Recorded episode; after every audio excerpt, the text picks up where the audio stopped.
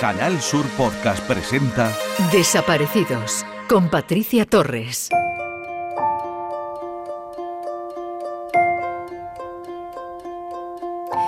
¿Qué sucede cuando las personas desaparecidas no quieren ser encontradas?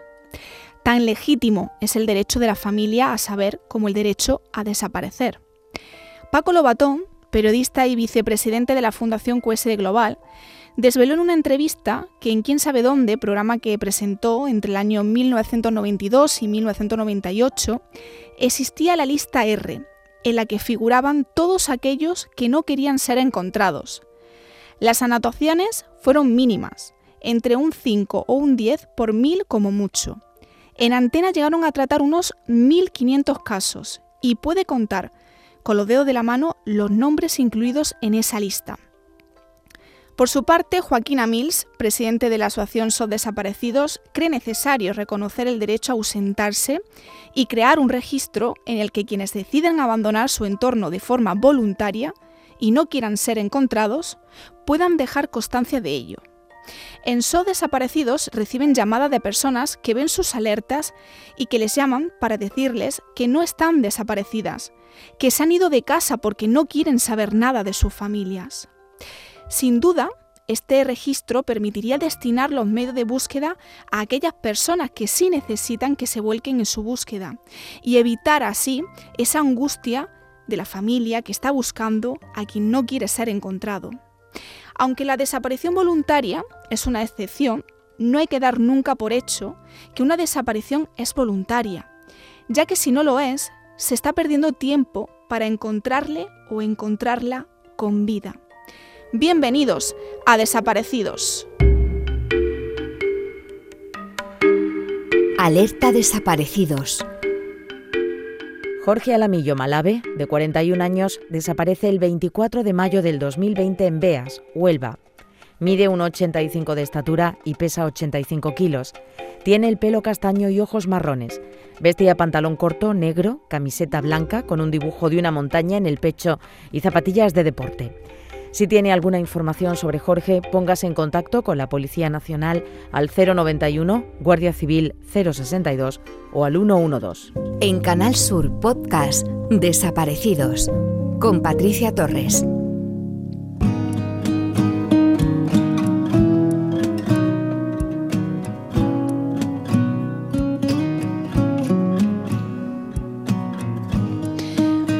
Años de la desaparición de Malén Ortiz y decenas de personas le han recordado de nuevo el pasado 4 de diciembre en Pinada de Santa Ponsa.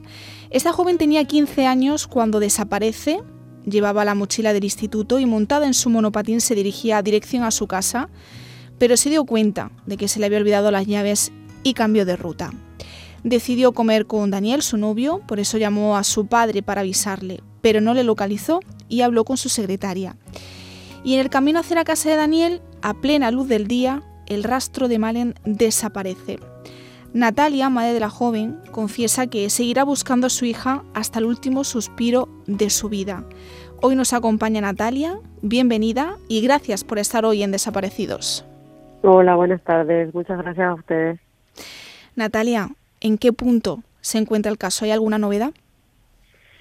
Bueno, de lo que es en cuanto a la investigación, no seguimos igual que, al principio, sin saber eh, ni dónde ni cómo está mi hija. Eh, lo que sí he tenido una reunión el viernes con el, con el coronel para solicitar eh, oficialmente la, lo que siempre reivindicó en las concentraciones, ¿no? La intervención de la, de la unidad central operativa de la UCO en el caso de mi hija. Y bueno, he salido con un compromiso firme de, de, que tendría un, una reunión con el coronel de, de la UCO y bueno y priorizar el, el caso de mi hija en cuanto a, medios técnicos y humanos para resolver qué pasó aquel maldito día. Pues vamos a recordar ese maldito día, Natalia. ¿Qué recuerdas de ese día? ¿Quién fue la persona encargada de decirte que tu hija había desaparecido? Bueno, yo no estaba aquí en el país, justamente me encontraba de vacaciones y los que se ponen en contacto conmigo pues es la Guardia Civil para comunicármelo. Eh, y bueno, pues que recuerdo que, que no me lo podía creer que estuviese sucediendo y pensando que eso que aparecería a las pocas horas, claro, la esperanza de, de que tiene toda madre, ¿no? Hmm. Y no encontrarme nueve años eh, igual que aquel día, con la misma impotencia y el mismo dolor.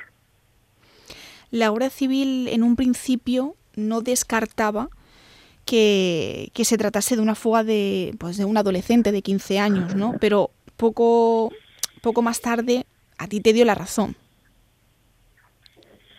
Bueno, es que yo creo que estamos, en ese sentido siempre lo, lo comentamos entre las familiares de personas desaparecidas y incluso en el CND, Centro Nacional de Desaparecidos, y con los propios investigadores, que esto de caratular una, una desaparición como voluntaria hmm. o involuntaria, creo que es un error que se comete. Se comete primero porque se, se relaja, se relajan los medios, la investigación y, claro, mm, hasta que no se resuelve esa, esa desaparición es imposible saber si fue o no voluntariamente. Yo creo que hasta que no se llega al final de la investigación no se puede caratular como, como tal. Hmm. Y más siendo de una menor de edad, eh, mm, sin, sin antecedentes. Sin antecedentes me refiero a, haber desaparecido o haber faltado de casa en otras ocasiones. Porque sí que es verdad que hay, que hay chicos que, pues eso, o que están en, en centros o demás y que sí se suelen escapar y, hmm, son reincidentes. correcto. Hmm. Pero pero no sé, siendo con una menor de 15 años recién cumplidos, creo que la alerta tiene que ser no ámbar, tiene que ser roja. ¿Me hmm. entiendes? En ese camino que realiza eh, Malén, eh, había tres cámaras de seguridad. La primera que registró esa última imagen que se tiene de ella. La siguiente captó planos con muy poca resolución, si no me equivoco, Natalia, y la tercera cámara ya no la capta. Ya no aparece. Mm, así es. La del vivero es la que la capta que se le ve nítidamente. Luego la de la gasolinera no llega, no llega tampoco a enfocar con nitidez, ni siquiera se ven las matrículas de los coches que mm. pasan. Y, y, bueno, ya la tercera, no, la tercera, pero que la tercera está bastante alejada, ya no la capta. Y curiosamente, en ese trayecto que también eh, realizó tu, tu, hijo, que pasa por esa misma cámara que, que graba en Amalén, 20 mm. minutos después, no coinciden. No coinciden en el espacio y tiempo, exactamente. Entonces se tendrían que haber encontrado. Pero en ese interín de tiempo, pues alguien se lleva a mi hija. No sé si durante todo este tiempo, Natalia, tú has pensado en alguien has centrado a, o ha enfocado tu, tus sospechas imagínate, Imagínate lo que dan nueve años para pensar. Yo he pensado absolutamente todo y lo que me queda por pensar. Eh, yo, que como siempre he dicho, creo que, que mi hija se, se sube al coche de alguien que conoce, del, del entorno cercano, del entorno cercano de, del entorno, pero es una persona a la cual conoce. Hmm. Y con Daniel, a, la fuerza, a la fuerza no se la llevan y engañada tampoco. Y con Daniel, por ejemplo, con el novio de, de Malén, no sé si eh, tú lo conocías, eh, tu hija te había hablado de él. Eh, no, no lo conocía, yo lo conocía a partir de la desaparición de mi hija. Es decir, en ningún momento la policía sospechó de él. Claro que sí, sí claro que sí, sospechó de él y se registró la casa y demás, claro que sí. Pero sí. si el destino final era, era la casa Su casa, claro. Claro, es, fundamental que se tuviese como, como uno de los principales sospechosos. Hmm.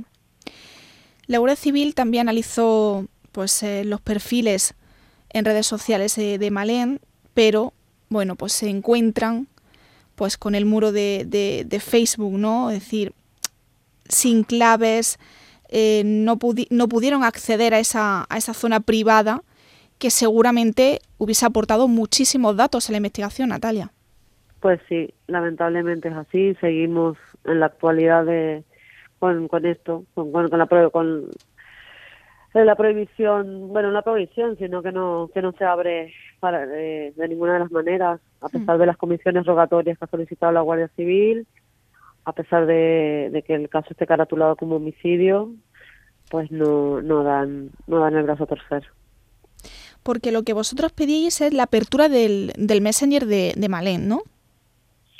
Sí, bueno, lo que lo que yo pedí en su momento, porque a los tres meses desaparecía Malén, eh, hay una menor de edad que le que pues se hace pasar por ella, le suplanta la, identidad, empieza a hacer a ver, movimientos en el perfil de Malén y claro pensamos que era el momento en que iba que íbamos a saber dónde estaba, pero no resultó ser una menor de edad que descubrió la, la clave y bueno y a raíz de esto, a, raíz de la suplantación de identidad, pues Facebook bloquea la cuenta de mi hija. Mm. Lo que yo siempre he reclamado a los investigadores de que por qué en ese momento no, cuando lo tenían abierto, no miraron lo que había y luego se, se pidieran los permisos pertinentes. Maldita burocracia, como siempre. Claro. Quiero decir al contrario. Hombre, es que en realidad el proceso es al contrario, pero cuando estamos hablando de una... De una menor y de, alto riesgo. De una menor que, que, que, tiene, lo tienes abierto y que, hmm. bueno, porque tienes que pedir permiso al juez y demás y tal y cual para poder mirar lo que hay allí, pero es que, mm, no sé. Hmm. Yo lo yo como madre mm, evidentemente reclamo que lo hubiesen hecho, lo tuvieron en sus manos y se lo perdieron. A eso hmm. me refiero. La última vez que hablé contigo, Natalia, no, me comentabas que, que estabas leyendo el, el sumario del caso. No sé si has podido leer de manera completa, porque estaba formado por 20 tomos, si no me equivoco. No sé si lo has podido leer. No, no, la verdad que no, no, no he podido no continuar desde la última vez. He pedido ayuda para hacerlo porque mm, me supone pues un desgaste emocional, psicológico y, y de toda índole. Y bueno, eh, completo no, no, lo, no lo he leído, he llegado hasta más de la mitad, pero todavía no, no, consigo terminarlo. Igualmente es lo que siempre digo, mi hija no está ahí. Sí que puedo ver cómo, lo que se hizo, cómo se hizo, si mal, bien o regular, pero no, mi hija no está en ese sumario. No voy a encontrar a Malena ahí. Y lo poco que has leído, que ha sido la mitad, no sé si hay algún dato que te haya llamado la atención de la investigación. ¿O no te ha sorprendido nada, Natalia? Hombre, claro que evidentemente. No, ya, no es que te, que te, que te, te sorprenda, es que te impacta más que sorprender. Hmm. Eh, estás hablando, estás, estamos hablando de leer el sumario de la desaparición de, mi hija, o sea, es, es algo muy fuerte. Y, y sí, muchas cosas, desde hasta donde he llegado, muchas cosas lo que como siempre he dicho mm, no voy a no hasta que no lo termine de leer no voy a entrar a hacer una no voy a dar una opinión global. Lo que sí puedo decir es que se ha dejado a, mi punto de vista y hasta donde he llegado eh, creo que muchas cosas han, por muchas vías de investigación se han pasado de puntillas que se centraron en dos o tres vías y todo lo demás pues se perdió. Tienes un cuaderno si no me equivoco, tú me, mm. corriges, que está dedicado mm. a, tu hija, donde mm. plasma muchas de las preguntas que te has hecho durante todos estos años. No sé si a ti te gustaría compartir algunas de esas cuestiones. Bueno, como siempre he dicho, las preguntas son ¿dónde está mi hija? ¿Por qué mi hija? Eh, como nadie ni, vio ni escuchó nada, eh, pues si se pudo hacer más en ese momento por encontrar a, mi Malén y, la respuesta es sí. Creo que se podría haber hecho mucho más. ¿Y hasta cuándo? ¿Hasta cuándo pues esta incertidumbre que nos, que nos mata? Quiero compartir también, Natalia, con nuestros oyentes eh, pues unas palabras que publicaste hace poquito en, en Facebook. Decías, lo injusto de estar obligados a contar aniversarios en vez de cumpleaños, reunirse para abrazar a nuestro ser querido que lleva nueve años sin estar, soportar el día que empieza y tener 24 horas para sobrevivirlo, temer la peor noticia y también temer la mejor. Malén desapareció lo imposible y ahora debemos buscar maneras para hacer reales las posibilidades. No te preocupes, mi niña, mamá está contigo. Así es. Es lo que define todo este tiempo de, de desesperación, ¿no? Mm. Eh, de tener que reunirnos justamente para, para los aniversarios de desaparición en vez de para celebrar los cumpleaños, lo terrible de afrontar cada día.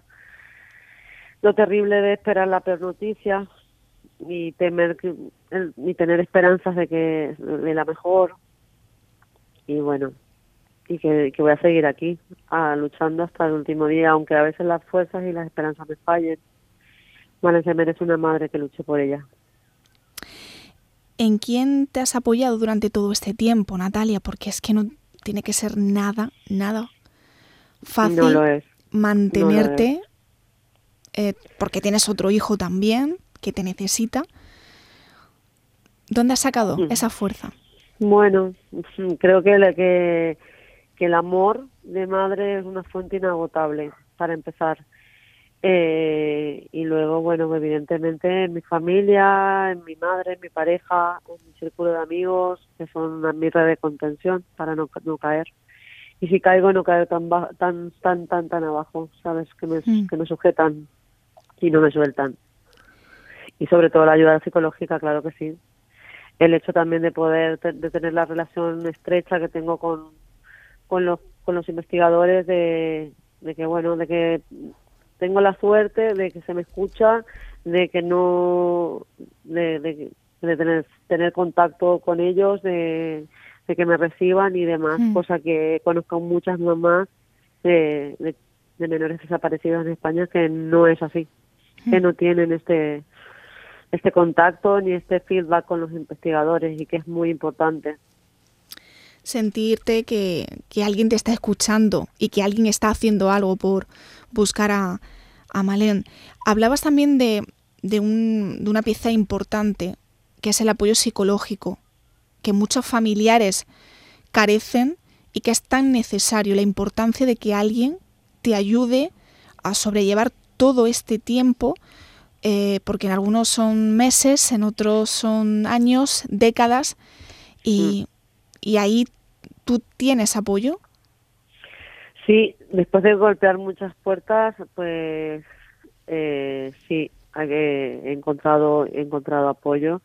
Y además, lo que siempre lo comento cuando me reúno con las, con las demás familias de, desaparecidos de España, ¿no? Yo he tenido la gran fortuna, pues, además de encontrar una psicóloga, encontrar a, a una compañera, ¿no? Creo que me guía en este, en este camino. Es fundamental, no es que sea importante, es fundamental este apoyo.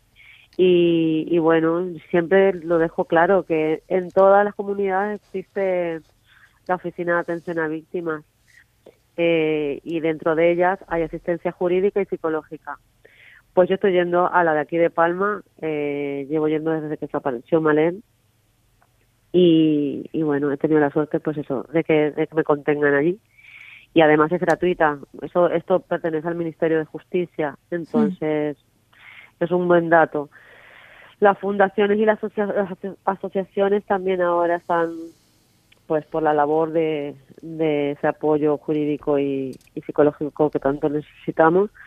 Pero bueno, es un buen dato que en todas las OAP eh, de España, pues, existe ese ese gabinete psicológico al pues para cualquier persona, para cualquier ciudadano que esté pasando por, por algo terrible como esto. Antes comentaba Natalia que mm, has tenido esa reunión con el coronel de la Guardia Civil de, Baleares. Ahí le has intentado arrancar ese compromiso de que la UCO, bueno, pues eh, esté presente de forma activa en el caso de, tu hija. Tú has pedido en numerosas ocasiones que la Unidad Central Operativa se hiciese cargo de la desaparición de, Malén. Eh, porque esta unidad tan importante halló el cuerpo de Manuela Chavero, Correcto, correcto. El cuerpo de Manuela Chavero eh, estuvo en el, eh, bueno, fueron los que resolvieron el caso, el caso de Diana Kerr. Eh, en el caso de, en el caso también de, de Blanca Ochoa también intervino. y bueno, y en muchos, en muchos que han tenido, a pesar del doloroso resultado, pero han tenido una respuesta. Entonces, no sé, creo que siempre lo digo, son ojos nuevos y, y medios eh, tecnológicos o, medios técnicos que se pueden aportar. Y lo que siempre he dicho, Malén tiene la misma, los mismos derechos de ser buscada que, Blanco Ochoa, por ejemplo, que una medallista olímpica. Hmm. Eh, mm, aunque se ha comprobado que existen mm, desaparecidos de primera y de segunda, pues vamos a romper con ese estereotipo y que realmente se pongan todos los medios a pues para todos los desaparecidos por igual, que todos tienen el mismo derecho a ser buscados y encontrados. Natalia, para terminar, ¿cuál es el mensaje que lanzarías a, a la sociedad, a las autoridades, no sé, a quien tú quieras, tener los micrófonos de Canal Sur Radio disponibles? Muchas gracias. Pues bueno, ante todo a las instituciones, que creo que estamos muy, muy, muy, muy, muy verde en, en esta problemática social, porque es social. Existe, existen, existimos 12.000 familias en toda España que perdimos un ser querido y nunca más hemos vuelto a saber de él. Eh, entonces, creo que ese gran número significa que es una, una problemática social si bien se ha creado el CND, que es el Centro Nacional de Desaparecidos, si bien hemos logrado llevar el estatuto del, del desaparecido tanto al Congreso como a la Cámara de Senadores, creo que, que justamente lo que hablamos antes, que estamos muy verdes, que todavía hay que hacer muchísimo más por, por esta causa, que dar muchísima más visibilidad. Eh, y bueno, y con respecto a la sociedad, creo que más de lo mismo eh, falta, falta mucha empatía. Eh, lo único que pedimos las, las familias de desaparecidos es que se comparta la imagen de nuestro desaparecido para que para que siga vivo en la, en la retina de la gente, eh, que se pongan un minuto en nuestros zapatos, porque lamentablemente los que nos han tocado hasta lo tenía malditas es a nosotros, pero le puede suceder a cualquiera, te puede suceder a ti, con tu mamá, con tu papá, con, tu, con una hermana, o con tu propia hija, o sea, nadie está exento de esto. Lo que pasa es que hasta que no te toca, mm, no lo vives realmente y te das cuenta, pues, lo lejos que estamos de realmente ser una comunidad más que una sociedad. Y bueno, eh, se solicita eso, pues, el, el apoyo de, la, tanto de, las instituciones como de la sociedad.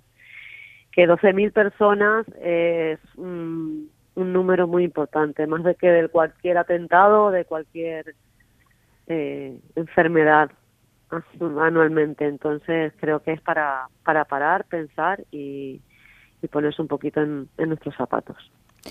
Natalia, llevas eh, luchando nueve años, buscando, caminando, sin guía en numerosas ocasiones, improvisando, imagino, durante todo este duro camino, con el único objetivo de encontrar a, a tu hija, que desaparece siendo menor de edad y que ahora pues eh, tendría, si no me equivoco, 23 años, ¿no? Tiene 24 años. Hablamos en presente, en presente. De siempre, sí, porque hasta que a mí no me demuestren lo contrario, pues yo sigo yo sigo con la esperanza de, volverme a abrazar con mi hija. Claro que sí. Y, y seguiré así, y seguiré así, aunque como te comentaba antes, pues mm, me fallan las esperanzas, me fallan las fuerzas, pero pero no me, no me puedo ir de este mundo sin saber qué pasó con mi hija, o quién le, quién le hizo daño o quién se la llevó. Pues ojalá. Entonces seguirá, seguirá siendo así y, y creo que además, eh, no solo yo, sino todas las familias de desaparecidos actuales y de la mano de las fundaciones y las asociaciones, estamos dando pequeños pasos que son, que son grandes a la vez para que la gente que venga detrás, las familias que vengan detrás, no tengan que vivir la soledad y, y, o golpear puertas que no se abrían y que no pasen lo que nosotros hemos pasado. Todos los familiares de desaparecidos necesitan respuestas. Te agradezco, Natalia, que hayas estado hoy en Desaparecidos. Te mando mucha fuerza, mucho ánimo y un abrazo, como siempre. Un abrazo a vosotros grande. Gracias por, por estar siempre a del cañón y por seguir dando pues eso, visualización a nuestros seres queridos desaparecidos. Se agradece. Un beso, Natalia. Un beso.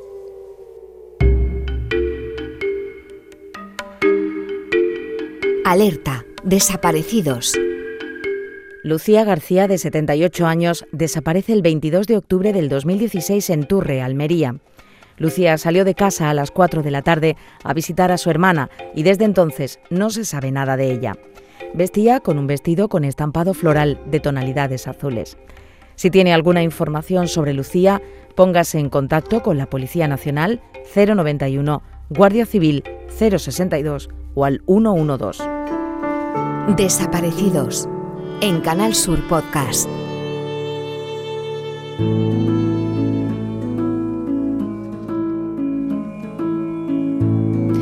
Quiero terminar con las palabras del poeta y escritor contemporáneo Francisco Javier Zárate, que dice así, Tengo una profunda necesidad de verte, de tocarte, de escucharte y sentirte, pero hoy, como en casi todas las noches, me toca pensarte hasta quedarme dormido.